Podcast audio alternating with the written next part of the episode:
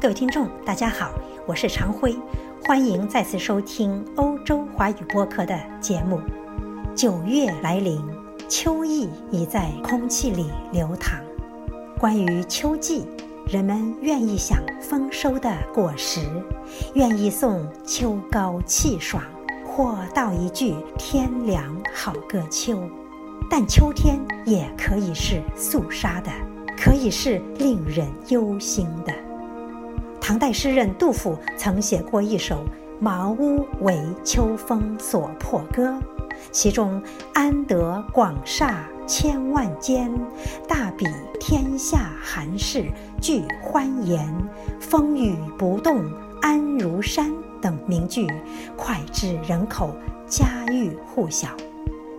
那是唐肃宗上元二年，也就是七百六十一年的春天，杜甫求亲告友，在成都浣花溪边盖起了一座茅屋，总算有了栖身之所。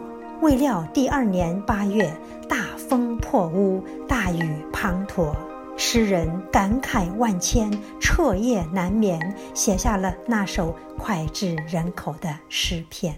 俄国著名文学评论家别林斯基曾说：“任何一个诗人都不能由于他自己或靠描写他自己而显得伟大，不论描写的是他本身的痛苦还是本身的幸福。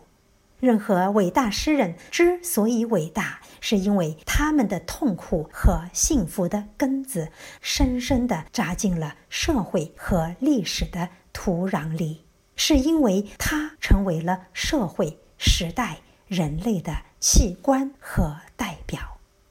杜甫在这首诗里，从五炉独破的自身痛苦，进入了天下寒士茅屋俱破的境况。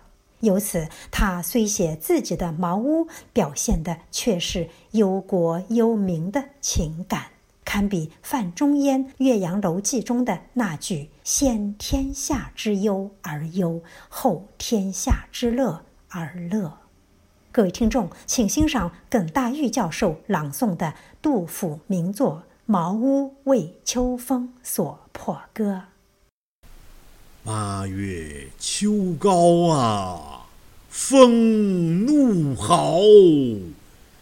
卷我屋上三重茅，茅飞渡江洒江郊。